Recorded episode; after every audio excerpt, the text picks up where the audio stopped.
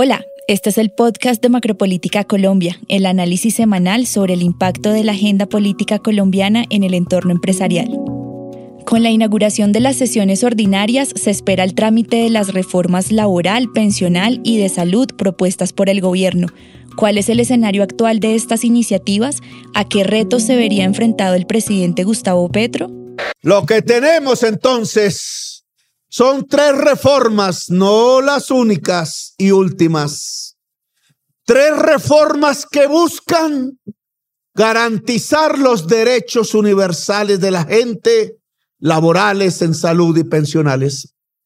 Tres reformas que buscan más justicia, que la gente pueda acceder en igualdad de condiciones al ejercicio pleno de sus derechos fundamentales como ordena la Constitución.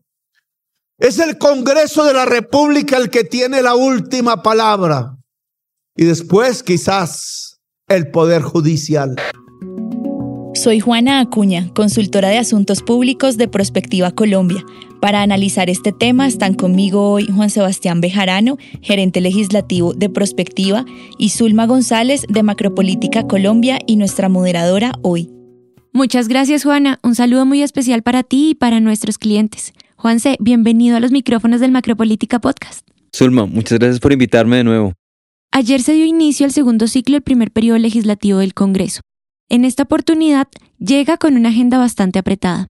En este semestre, el gobierno espera continuar con los trámites de la reforma política, la reforma de salud e iniciar el proceso de la reforma laboral y la reforma pensional.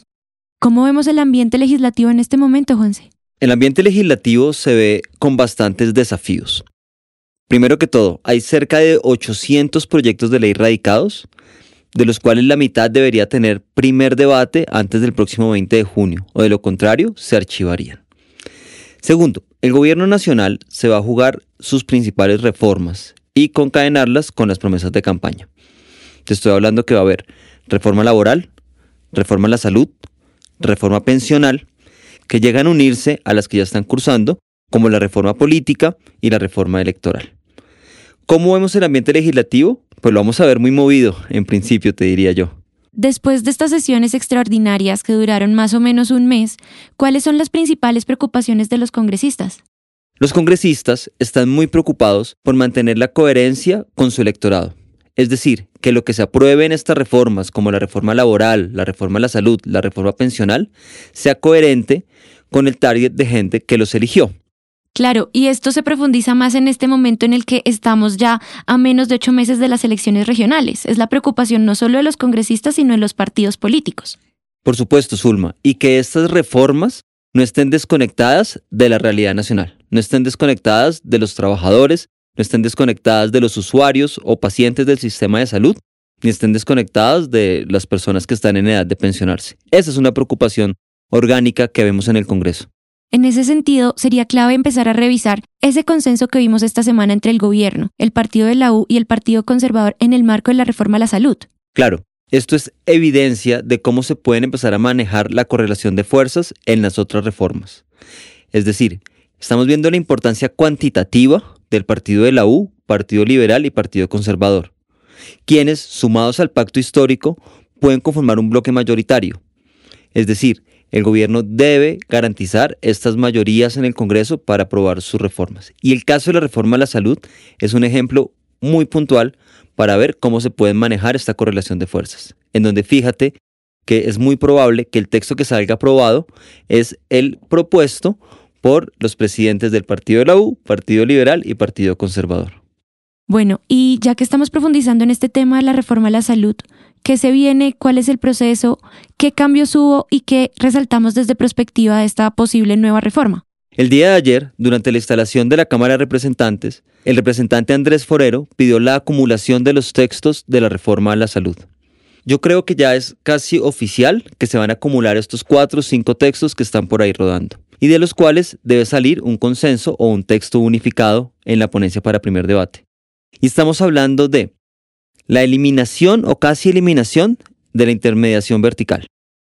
Estamos hablando también cambios en materia de giro directo. Estamos hablando en fortalecimiento de la territorialización del sistema de salud. temas también de atención primaria y un sistema mixto entre público y privado. Es también ya casi una realidad que se crearía el Consejo Nacional de Salud. Esto nos va a mostrar un consenso entre los diferentes partidos. Una vez esté radicado esta ponencia para primer debate, pues la reforma continuará su rumbo en el Congreso, donde muy probablemente realizarán nuevas audiencias territoriales. Yo creería, Zulma, que en junio estaría aprobado ya en segundo debate, para que en el segundo semestre del año se dé tercer y cuarto debate en el Senado de la República. Inicialmente el gobierno entonces estaría pasando ese primer reto de la búsqueda de apoyo y respaldo de los otros partidos políticos. Sí, correcto. Yo creo que ya estamos viendo humo blanco frente a la reforma a la salud. Y va a ser básicamente el texto propuesto por partidos de la U, liberal y conservador. Allí va a haber un consenso y podríamos ver ya el camino para la reforma a la salud. Esto se alinea con el escenario base que desde perspectiva habíamos identificado y analizado para la reforma a la salud, en el cual el gobierno ha mantenido una estrategia enfocada en la negociación y el consenso, lo que ha sido percibido de manera positiva tanto por líderes políticos como los representantes en el Congreso y los senadores. Esta estrategia hasta ahora ha permitido al gobierno salvar la reforma a la salud. Concuerdo 100% contigo, Zulma.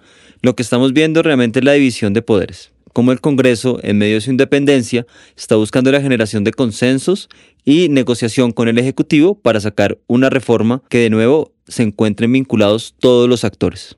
Bueno, una vez abordado entonces reforma a la salud, nos queda reforma laboral y reforma pensional. La reforma laboral fue radicada el día de ayer y la reforma pensional será radicada el próximo 22 de marzo. ¿Cómo está el escenario ahí, Juanse? Pienso que vamos a ver un escenario muy similar al de la reforma a la salud una correlación de fuerzas con tire y afloje todo el tiempo. Sin embargo, la reforma laboral tiene unos puntos muy agudos que nos van a generar un gran debate. Te estoy hablando de temas de formalización laboral, de trabajo rural, rompimiento de brechas de género, de regularización de la informalidad laboral, de temas de negociación colectiva para los sindicatos y uno nuevo y muy de moda, los trabajadores de las plataformas tecnológicas. Estos puntos van a generar diversas opiniones en los diferentes debates. Y el gobierno va a tener que empezar a generar consensos para poder mantener esa cohesión en sus bancadas y sacarla en primer debate, teniendo en cuenta que tiene otras reformas como la reforma de la salud, la reforma política y las que hablábamos al principio. ¿La negociación de la reforma laboral podría llegar a ser más sencilla que la negociación que ha habido en la reforma a la salud? No, yo pienso que va a ser mucho más ruda toda vez que los temas laborales generan más susceptibilidades tanto en los sectores del empresariado como en los sectores trabajadores, en los diferentes gremios. Y los congresistas van a tener que llegar más al detalle en la búsqueda de consensos y negociación para un texto final. Claro, habría un ejercicio mucho más minucioso por parte del Congreso. Digamos que una negociación más específica, en el tema de la salud habían unos puntos que ya estaban acordados, como integración vertical, atención primaria, todo lo que hablamos ahora. En el tema laboral, por ejemplo, el tema de plataformas digitales llega completamente nuevo. Este tema no se ha tocado a fondo en el Congreso. El tema también de cómo incentivar el trabajo rural. Otro punto crucial, el de las horas extra. ¿Se va a entender horas extra después de las 6 de la tarde? El de las horas finales de jornada laboral, si finalmente se van a poder reducir a 40 o 42 horas que creo que lo propone la reforma. Entonces, estos temas van a generar un debate más acuicioso por parte de los congresistas y van a tener que aumentar la participación ciudadana, tanto de gremios como de sindicatos. Y el gobierno también debería invertir más esfuerzos para encontrar puntos en común, ¿no? Sí, completamente de acuerdo. El gobierno va a tener que redoblar sus fuerzas para que en medio de todas estas reformas, sus bancadas estén cohesionadas y estén jalando para un solo lado. El reto acá entonces vendría a ser, Juanse, que en este momento, ya entrando un segundo semestre, el gobierno tiene disminuidas naturalmente su luna de miel con el Congreso. Sí, es un desgaste natural. Las relaciones se van fraccionando con el paso del tiempo y no es la misma luna de miel de hace seis meses. Claro, en la reforma tributaria. Correcto, que una reforma tributaria que pasó con un debate rápido, sencillo y unas negociaciones al punto entre las diferentes bancadas. Bueno, y ya para cerrar, dos puntos. El primero, ¿cuál es el balance de las sesiones extraordinarias del Congreso y cómo va el Plan Nacional de Desarrollo? Frente a las sesiones extras, el Gobierno Nacional había establecido cerca de 14 proyectos para ser discutidos en este periodo. Sin embargo, Solo uno de ellos pudo ser aprobado en primer debate, este del comercio con Venezuela. Pero por otro lado, fíjate que se adelantó en el tema de las audiencias públicas de la reforma en la salud, lo cual es súper positivo para el trámite del proyecto. También se desarrollaron las audiencias públicas frente al Plan Nacional de Desarrollo, el cual pues ya está adelantado para tener su primer debate la otra semana. Tengo entendido que el 23 de marzo debe estar ya aprobado en primer debate. Allí hay un desafío fuerte, hay radicadas más de 4.000 proposiciones. En este momento continúan las negociaciones o las, las mesas técnicas entre el gobierno, ponentes y coordinadores ponentes. Vamos a ver ya la otra semana que queda aprobado en primer debate en el Plan Nacional de Desarrollo. Rápidamente te digo, hay proposiciones para temas de tecnología, para temas de turismo, para temas de eliminación de giro directo, para temas también de reformas al INVIMA, para el tema de vacunación y para el tema de fortalecimiento del talento humano en salud. ¿Y cuáles serían las fechas de votación entonces del Plan Nacional de Desarrollo? Hoy viernes 17 de marzo en la tarde podríamos tener ponencia para primer debate o a más tardar el 21 de marzo ya radicada para que entre el 22 y 23 de marzo se apruebe en primer debate en las comisiones económicas conjuntas. Juanse, muchas gracias por acompañarnos hoy. A ti, Zulma, muchas gracias por invitarme. Para Prospectiva será un gusto compartir con nuestros clientes los principales insumos analíticos del equipo de Macropolítica Colombia. Que estén muy bien.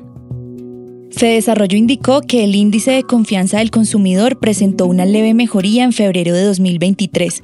Según el Centro de Pensamiento Económico, el indicador aumentó 0,8% con respecto a enero de este año, pasando de menos 28,6% a menos 27,8%. El aumento en las tasas de interés, la inflación y la volatilidad en la tasa de cambio explican estos resultados. La ministra de Trabajo Gloria Inés Ramírez confirmó que la reforma pensional será presentada el próximo 22 de marzo. Aunque ya se conocen los pilares de este proyecto, se esperan reacciones de diferentes sectores en los próximos días.